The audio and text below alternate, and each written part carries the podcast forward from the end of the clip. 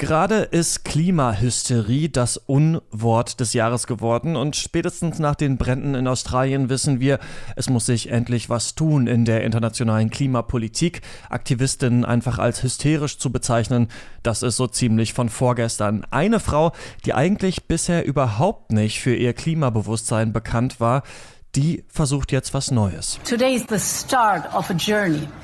But this is Europe's Man on the Moon Moment. Die USA wollten in den 60ern einen Mann auf den Mond schicken. Europa will bis 2050 klimaneutral werden. Ob das Projekt genauso größenwahnsinnig, aber vielleicht auch genauso machbar ist wie die Mondmission, darum geht's heute.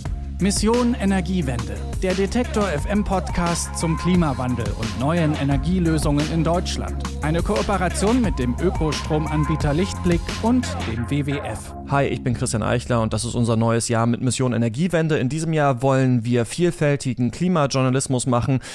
Welche Themen treiben uns und euch so richtig um? Was macht die Wissenschaft? Was gibt's für neue Technologien? Wie reagiert die Politik und was kann die Einzelne und der Einzelne tun? Und wie geht's eigentlich der Natur um uns herum? Also Mission Energiewende aus allen Rohren und in alle Richtungen.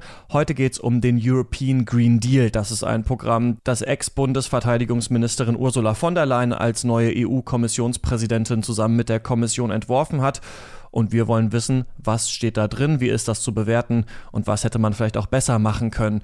Zunächst mal muss man sagen, das sind erstmal nur Ziele und kein richtig ausformuliertes Programm. Die wichtigsten Eckpunkte sind, die EU will bis 2050 klimaneutral werden, das heißt alle Klimagase, die ausgestoßen werden, müssen dann auch wieder gebunden werden. Im März diesen Jahres soll das erste europäische Klimaschutzgesetz vorgelegt werden, was dann über das weitere Vorgehen aufklären wird. In ihren eigenen Klimaschutzzielen will die EU ambitionierter werden. Die Treibhausgase sollen bis 2030 auf mindestens 50 oder sogar 55 Prozent gegenüber 1990 reduziert reduziert werden. Und falls die EU wirtschaftlich durch den Klimaschutz etwas schlechter dastehen sollte als andere Teile der Welt, soll ein System entwickelt werden, das Güter aus anderen Staaten mit geringerem CO2-Preis ein bisschen teurer machen soll. Außerdem sollen energieintensive Industriezweige wie Stahl und Chemie dekarbonisiert werden. Es soll weniger Müll entstehen und mehr Produkte sollen recycelt werden und auch langlebige, reparierbarere Produkte entwickelt werden, inklusive Anreize für Firmen, diese Produkte auch herzustellen. Greenwashing soll durch klare Standards bekämpft werden. Öffentliche Gebäude sollen im großen Stil renoviert und saniert werden und im Verkehrssektor sollen dreckige Fortbewegungsmittel extra besteuert oder sogar nicht mehr subventioniert werden. Es könnte also sein, dass zum Beispiel die Subvention auf Kerosin abgeschafft werden wird. Stattdessen sollen nachhaltige alternative Kraftstoffe entwickelt werden. Außerdem sollen europäische Lebensmittel besser produziert, gesünder und nachhaltiger werden und die Biodiversität unseres Kontinents soll stärker geschützt werden. Das klingt alles ganz gut, aber ist noch relativ unkonkret. Das findet auch Ann-Kathrin Schneider vom BUND, mit der ich jetzt über diesen Green Deal spreche. Genau, also das wichtigste Ziel des Green Deal ist natürlich ein klimaneutrales Europa bis zur Mitte des Jahrhunderts und insofern ist es auch eine Fortschreibung oder auch eine Umsetzung der Pariser ähm, Beschlüsse von 2015 und natürlich auch des IPCC-Berichts, also dass klar ist, dass wir global die Emissionen bis Mitte des Jahrhunderts auf Null reduzieren müssen, um die 1,5 Grad Grenze zu halten. Ähm, und da hat sich jetzt zum ersten Mal eigentlich Europa dahinter gestellt und hat gesagt, ja, okay, wir werden unsere Emissionen reduzieren bis zur Mitte des Jahrhunderts. Aus unserer Sicht ist dieses Ziel noch ein bisschen kurz gesprungen. Tatsächlich muss nämlich global müssen die Emissionen auf Null gehen bis zur Mitte des Jahrhunderts, aber die reichsten Länder und die Länder mit den historisch am meisten Emissionen, wo Europa natürlich dazugehört, müssen viel früher auf Null Emissionen gehen. Also das ist schon mal eine Kritik, die wir wir als Umweltverbände an diesem Green Deal haben. Ähm, entscheidend wird also auch sein, ob da an den Zielen nochmal was nachgebessert wird. Und da gibt es natürlich Möglichkeiten, jetzt dieses Jahr ähm, da auch was nachzubessern. Und dann sind es natürlich die Maßnahmen, die spannend sind. Also ähm, konkret die Frage, wie stark wird hier auch mit Verordnungen und mit Verboten ähm, gearbeitet werden in den Bereichen Landwirtschaft, Mobilität, Energiesektor zum Beispiel. Und ähm, die Befürchtung und da, wo wir uns dagegen aussprechen würden, wäre natürlich, wenn das alles ähm, nur mit Marktmechanismen jetzt umgesetzt werden soll und sehr weiche, freiwillige Maßnahmen jetzt zum Beispiel auch der Industrie angeboten werden würden, um Emissionen zu reduzieren. Aber das sind noch offene Fragen. Genau, da soll ein Klimagesetz dann kommen im März, das erste europäische äh, Klimagesetz. Was sind denn Ihre Erwartungen daran tatsächlich? Also denken Sie, dass da werden tatsächlich harte Sanktionen drin auch festgeschrieben sein oder es wird vielleicht doch eher relativ weich werden? Also ähm, auf Sanktionen hoffen wir nicht. Also das, das wäre zu schön, um wahr zu sein sozusagen. Und mit dem Klimagesetz überhaupt, also das, das ist auch so ein bisschen zweischneidiges Schwert jetzt, dass von der Leyen jetzt so eine Dringlichkeit und auch ähm, so eine Notwendigkeit da anliegt. Einerseits ist es natürlich gut, dass sie auch über die Dringlichkeit spricht und jetzt den Green Deal so schnell vorgestellt hat und tatsächlich bis März jetzt schon ein Gesetz vorlegen will. Andererseits ähm, haben wir ja beobachten können, wie eigentlich in den letzten Monaten oder vielleicht auch Jahren ganz zentrale Fragen wie eben die Frage des 20er, 30er Klimaziels in Europa, wie es da politisch noch so unterschiedliche Positionen gibt. Also bei den unterschiedlichen Mitgliedstaaten einfach wie einige osteuropäische Staaten und ja leider auch Deutschland sich immer noch nicht durchringen konnten, die schwachen Klimaziele, also jetzt anstehenden Klimaziele der EU nach dem Pariser Vertrag auch ähm, zu verbessern.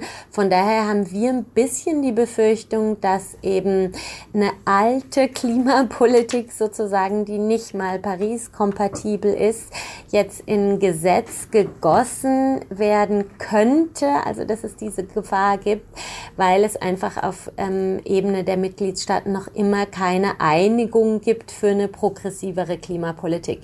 Wir erhoffen uns, dass von der Leyen und auch Timmermans, ihr Klimakommissar, da Druck ausüben werden auf die Mitgliedstaaten, dass auch wirklich dieses Klimagesetz dann ambitionierter wird als die jetzige Politik. Aber das ist noch ein Risiko. Wie groß schätzen Sie denn da den Hebel der EU gegen die einzelnen Mitgliedstaaten ein oder umgekehrt dann eben die einzelnen Mitgliedstaaten in den verschiedenen Sektoren? Also es gibt ja zum Beispiel Staaten, die sind sehr stark von der Kohle abhängig. Deutschland ja auch immer noch, Polen, Tschechien, ähm, die ja in diesen, die jetzt bald vorgestellt werden sollen, diese Just Transition Mechanisms heißen die, irgendwie bevorzugt werden sollen. Also dann soll Geld auch an diese Länder fließen, aber es kann ja auch sein, dass sich Staaten gegen dieses Gesetz einfach stellen, oder? Genau, also ich nehme nicht an, ich glaube jetzt nicht, dass sich Staaten gegen das Gesetz stellen werden, aber die Frage ist natürlich, wie, wie stark wird das Gesetz sein und gerade auch wenn es um die Klimaziele bis 2030 geht, also werden die endlich Paris-kompatibel werden, ja oder nein? Und da sind die Mitgliedstaaten Staaten spielen da eine entscheidende Rolle. Und da würde ich jetzt wieder denken, dass es eben wirklich auf den politischen Diskurs und auch auf den Druck von der Straße in den einzelnen Mitgliedsländern drauf ankommt, ob da was passiert. Also gerade jetzt auch bei uns in Deutschland ist es so, dass ja leider die Bundesregierung sich noch nicht dazu bekannt hat, die schwachen europäischen Klimaziele zu erhöhen. Und da ähm, gibt es unterschiedliche Positionen in der Regierung. Das Umweltministerium hat eine progressivere Position und möchte, dass Paris umgesetzt wird und dass die europäischen Ziele verschärft werden. Das Wirtschaftsministerium möchte es nicht und da sehe ich auch ganz klar dass die Verantwortung Stück weit dann wirklich in den Mitgliedsländern liegt und auch in Berlin liegt und auch bei Umweltorganisationen wie auch dem BUND eben da Druck auf der Straße nochmal weiter auszuüben und ähm, die Regierung spüren zu lassen, dass wir mehr Klimaschutz auf europäischer Ebene erwarten. Und da ist es natürlich gut, dass wir die Kommission da auf unserer Seite haben. Was mich noch interessieren würde, ist Ihre Einschätzung zu dieser ganzen Idee des des Wachstumsgedankens, der ja doch immer noch sehr stark auch in diesem ähm, European Green Deal vorkommt. Also es soll jetzt viel umgestellt werden, Industrie soll umgestellt werden, mehr erneuerbare Energien sollen ausgebaut werden, aber es schwingt trotzdem die ganze Zeit mit, dass die Wirtschaft weiter wachsen muss, dass Europa wirtschaftlich sehr gut dastehen muss in der Welt und dass man das auch alles irgendwie mit einer vernünftigen Klimapolitik zusammenbringen kann. Ist das nicht tatsächlich noch ein alter Denkfehler, der in diesem Green Deal drin ist, dass, dass, dass Umweltschutz, dass Klimaschutz mit ähm, unendlichem Wachstum quasi immer noch verbunden werden kann. Also da sprechen Sie die ganz entscheidende Schwäche des Green Deals, wie er im Moment ausgestaltet ist, an. Es scheint so, dass es hier immer noch um Maßnahmen geht, mehr jetzt als vorher. Und eben auch das Gute ist, dass es nicht nur im Energiesektor, sondern eben auch Mobilität und Landwirtschaft, an Industriepolitik auch angesprochen werden.